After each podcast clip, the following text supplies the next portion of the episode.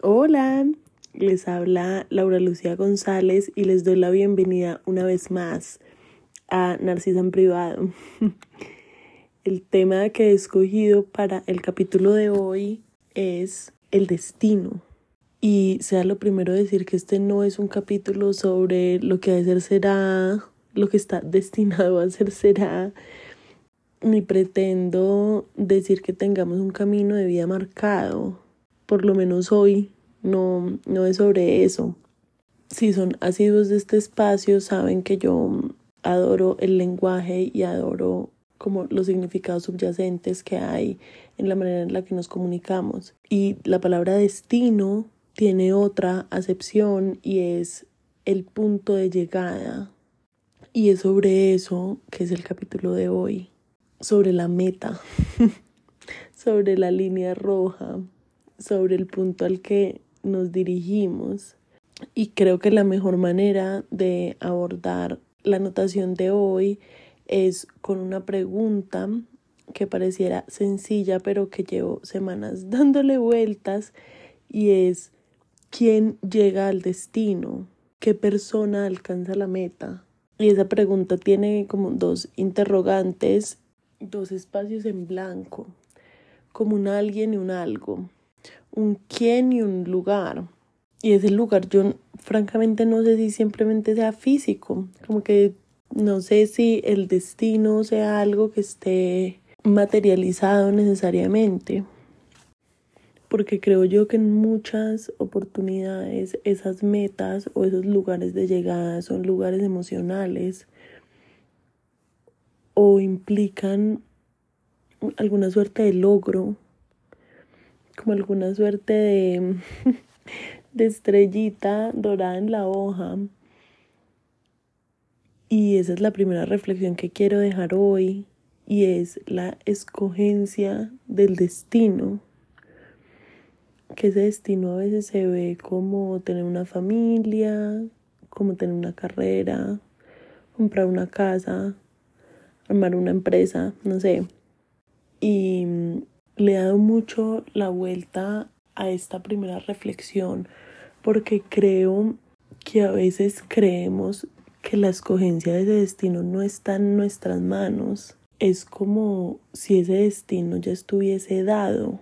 Y ahí se empieza a confundir el destino del que estamos hablando hoy, que es el punto de llegada, con la acepción regular de destino y es alguna suerte como de fuerza sobrenatural que hace que pase A o B cosa en nuestra vida. Y creo yo que un poco nos hemos dejado vender o hemos asumido sin reflexión, hemos como tragado sin masticar la idea de que hay algunos destinos como preconcebidos, que son un poco esos que acabo de decir, como tener una familia, comprar una casa, eh, hacer una empresa, mm, terminar una maestría, ser ascendido en el trabajo y un poco se nos muestran esos destinos como si fueran uno dados y dos algo así como gratuitos como si no requirieran tanto esfuerzo y tanta dedicación y tanta disciplina como cualquier otro destino. Y mm, creo yo que al lado del destino al lado del punto de llegada o en la proyección del punto de llegada, en el minuto en el que uno fija esa meta, hay algo así como la iluminación de un camino. Ay, Dios mío, voy a decir algo, pero se me vino a la cabeza en este momento y, y lo voy a dejar aquí grabado. Esa es una, pues es un elemento no sé propiamente si literario o cinematográfico que se ha usado en pues en muchos espacios artísticos y es esta idea como de varias puertas y la persona tiene que como que como que escoger una y a veces sabe qué hay detrás de las que no abre y a veces no. Se me viene a la mente el juego de la boca o no me acuerdo cómo se llamaba ese programa de los domingos, como en un canal mexicano, donde estaba un, un presentador que era un adulto pero vestido de niño, que se llama Chabelo. Pero creo que está, como que esto era muy común en los programas de concursos, pero me acuerdo además de haberlo visto en Sabrina la bruja adolescente y muy seguramente como todas las expresiones artísticas eso debe tener como algún antecedente. Es esta idea que supone que para tomar un camino como que tienes que renunciar a los demás, uno, y dos, como que tiene un precio.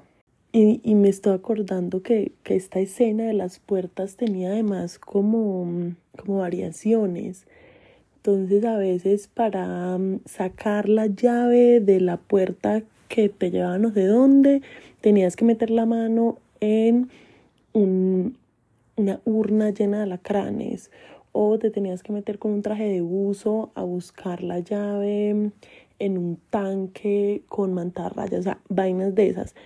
Locuras en la época en la que la televisión no era segura, pero mm, Dios mío, esto, esto no está escrito en mis notas, pero me acaba de llegar esa idea y en realidad la amo porque creo, regresando a lo del destino, ¿no? Perdón, creo que somos muy dados a entregar soberanía en términos de cuál va a ser nuestro destino.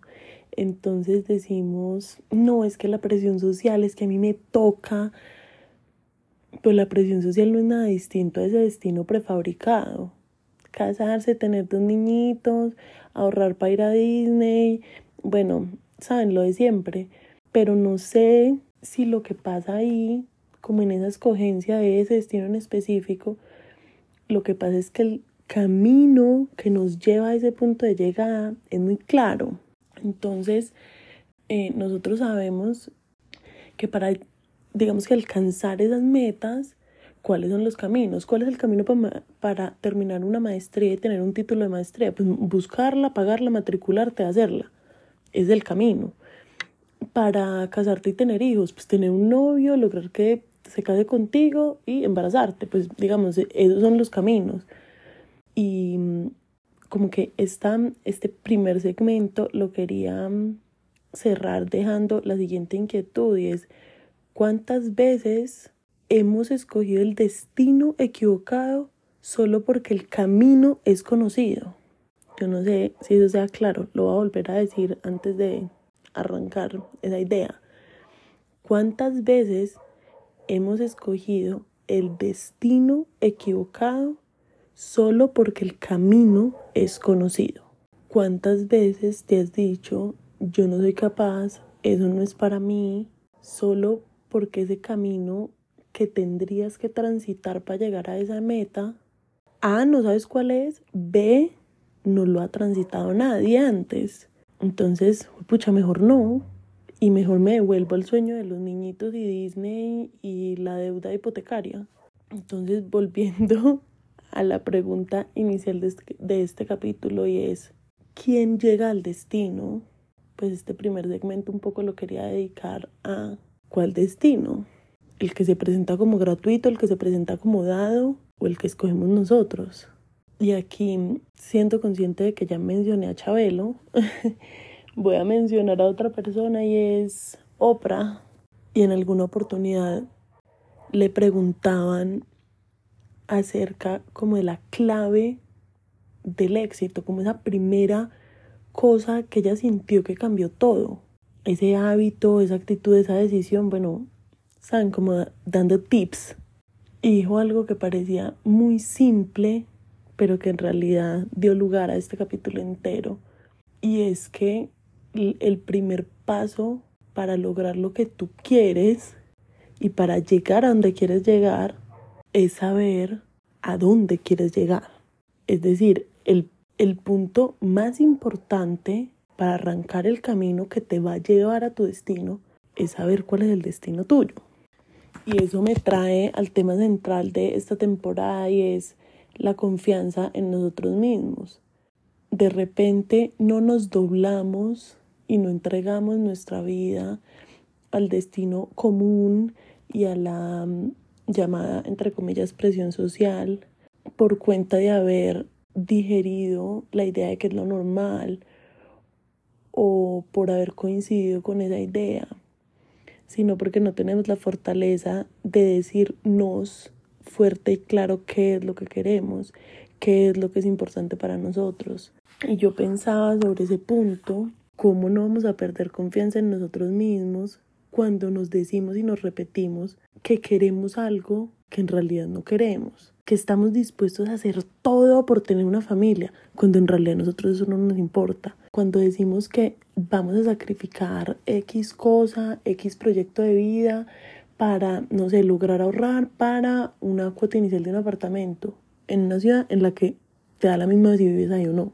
Entonces creo yo en ese punto de la, de la determinación del destino, que es ahí donde se evidencia la falta de confianza y la falta de honestidad que tenemos con nosotros mismos.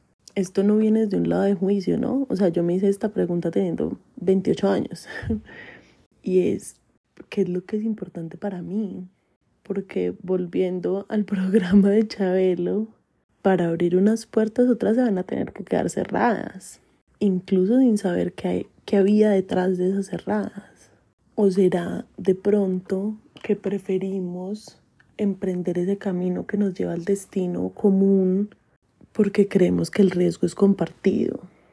Yo aquí no le estoy echando shade a nadie, ¿no? Pero yo creo que muchos hemos conocido el, la persona o las personas que están locos o locas por hacer la maestría, por casarse, por los niños, por eh, comprar el apartamento en planos, para estar pagando arriendo y cuota al banco al tiempo, locos por hacerlo todo y por jugar a los adultos. Y a los tres años decían, yo, ¿a qué horas me metí en esto? Entonces no sé si hay alguna suerte de palmadita en la espalda porque se metieron en eso juntos. Es como si no fuera su responsabilidad por cuenta de cómo había una presión social, como todo el mundo lo hacía así, como son las metas comunes. Entonces, no sé, llega la decepción y la desilusión y esperamos que también sea común. Pues quiero decir fuerte y claro, para quien no lo haya vivido, no es común. o sea, el tiempo que pierdes es el de tu vida. La energía vital que perdiste fue la tuya particular. Y mientras hacía las notas en esta parte, me surgió una pregunta, pues como gruesa, y es, ¿por qué nos detuvimos? los niños no tienen logros comunes. Uno sueña con ser bombero, el otro astronauta, el otro policía, el o la otra gimnasta, bueno, no sé. ¿En qué momento como que empezamos a querer lo mismo y como que empezó este susto de decir lo que yo quiero es tener una panadería y un gato que se llame Joaquín? Y ese es mi proyecto de vida en qué momento como que surge eso. Cuando además hoy estamos bombardeados de esa idea que les compartía de Oprah y es lo primero para conseguir lo que quieres es saber que lo quieres, por supuesto, decirte la verdad acerca de ese deseo, pero viene lado del disparo, ¿no? Es como, y haces esa búsqueda pública y di que eso es lo que quieres y pídelo. Pide ese ascenso, pide ese aumento, pide esa beca, pide esa inscripción para la Universidad de Payasos, no sé. Y ahí como que hizo clic y, y dije, claro, es ahí. Es ahí donde la cosa se para. Es ahí donde nos devolvemos a mm, la casa, el carro, los niños, el coche, tal. Y es que cuando tú te atreves a pedir más, pues digamos que hay, una, hay un elemento preponderante y es el rechazo. Tú podrías pedir más y que esa persona o institución o universo, vida, Dios, no sé, diga para ese momento, no ah, voy a dejar todo y voy a dejar las puertas de la familia, el crédito hipotecario y el embarazo cerradas porque quiero ser gimnasta. Esa persona que se atreve a dar ese disparo y a emprender ese camino que nadie más ha caminado antes, pues tiene que enfrentarse también a la posibilidad de que esa meta no ocurra, de que esa realidad no se materialice. Y vuelvo a lo que les dije a propósito de las metas comunes, y es que pues esas definitivamente no son gratis, pero los destinos que nos ponemos nosotros mismos, pues menos, o sea, están llenos de riesgos e incluyen como un riesgo mucho más alto de, de rechazo y de pérdida y de negativa, pues. Y eso me lleva a la segunda reflexión de este capítulo, que de hecho he estado compartiendo muchas cositas relativas a eso porque es un concepto que llevo muy cercano como a mi creación y a mi desarrollo personal y es la idea de proceso. Yo no creo que haya una institución o, o, un, o una palabra o un elemento de la vida que el ego odie más que la palabra proceso, que la idea de ser principiantes la idea de equivocarnos. Y quería dejar esta reflexión aquí guardada específicamente es porque pues veo con mucha preocupación que no sé en qué momento, no sé a qué hora, como que en la en el imaginario colectivo se borró la idea de proceso. Entonces, entrevistan a una persona y le dicen, "Defínete en tres palabras." Te metes a YouTube o te metes a hacer cualquier programa de ejercicios, entonces los tres primeros videos son eh, abdominales marcados en una semana, cómo adelgazar en cinco horas, cambia tu vida en un mes, la meditación mágica que hace que en una hora tu vida sea diferente.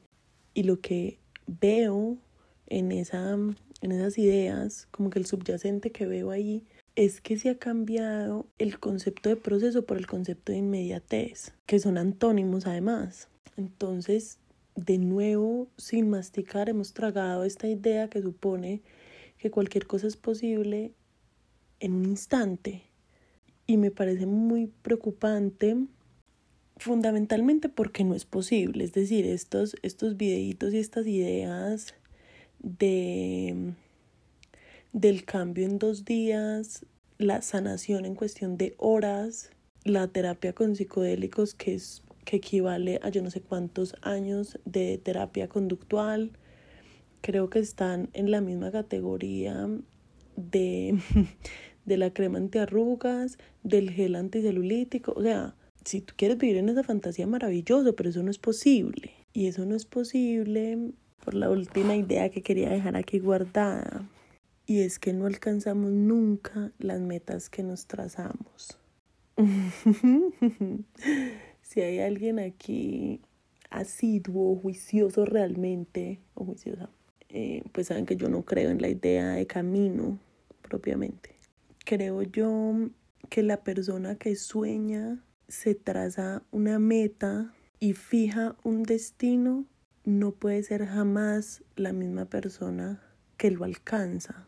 Se llaman igual, tendrán el mismo cuerpo tal vez también, pero no son la misma persona porque resulta que ese camino desconocido o conocido del que les hablaba ahorita, el que se ilumina apenas uno se traza una meta o un punto de llegada, ese camino es de autotransformación y de autoconocimiento.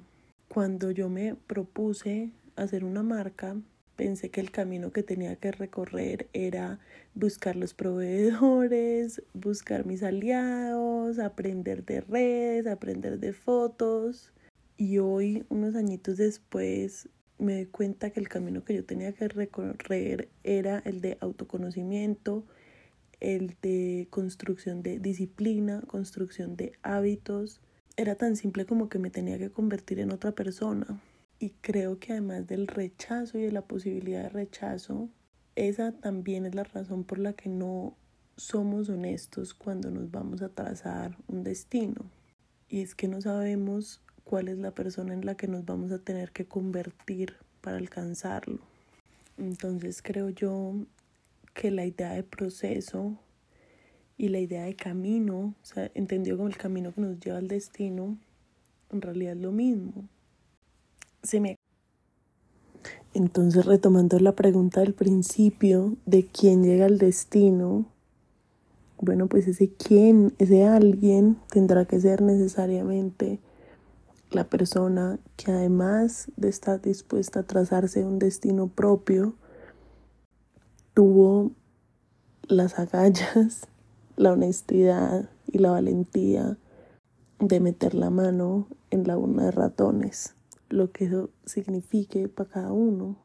creo yo también que el proceso es la llave.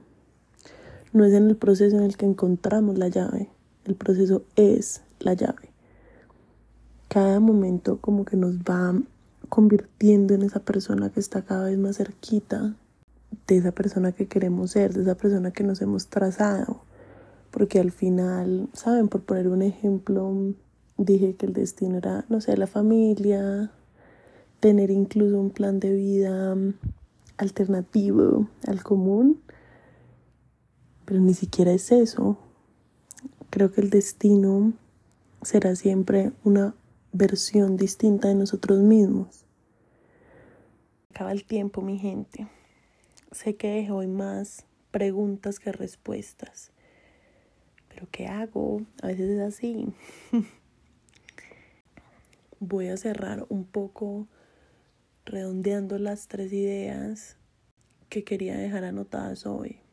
La primera sobre la escongencia del destino, porque mm, al barco sin puerto de llegada cualquier viento le es favorable para poder saber si estamos tomando decisiones correctas y si nos estamos moviendo en la dirección adecuada, lo fundamental es saber para dónde es que vamos. Lo segundo es que lo que estás dispuesto a entregar no es tu tiempo ni tu esfuerzo, no, lo que está en la mesa para emprender el camino hacia el destino que hemos escogido es literalmente nuestra identidad. Es la idea de dejar de ser quien somos para convertirnos en la persona que habita esa otra realidad.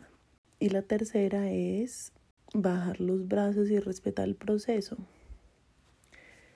Respetar cuáles son esa suerte de pruebas que vamos a tener que alcanzar para llegar a ese destino que nos hemos trazado.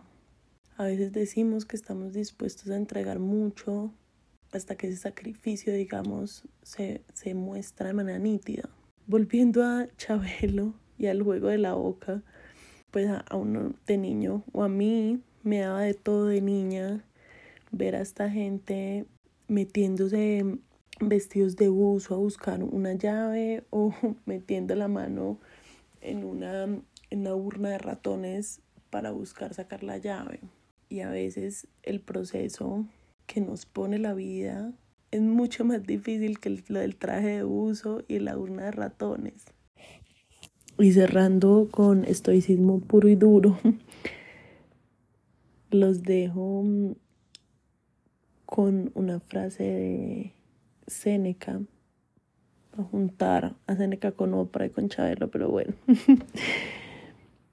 y es, piensa en aquellos que no por su inconsistencia, pero por su falta de esfuerzo son demasiado inestables para vivir la vida que desean y se han conformado con la que han iniciado. Con eso los dejo. Les agradezco infinitamente hacerse parte de este espacio, hacerme responsable de volver una y otra vez a grabar. Nada, nos encontramos por aquí pronto. Bye.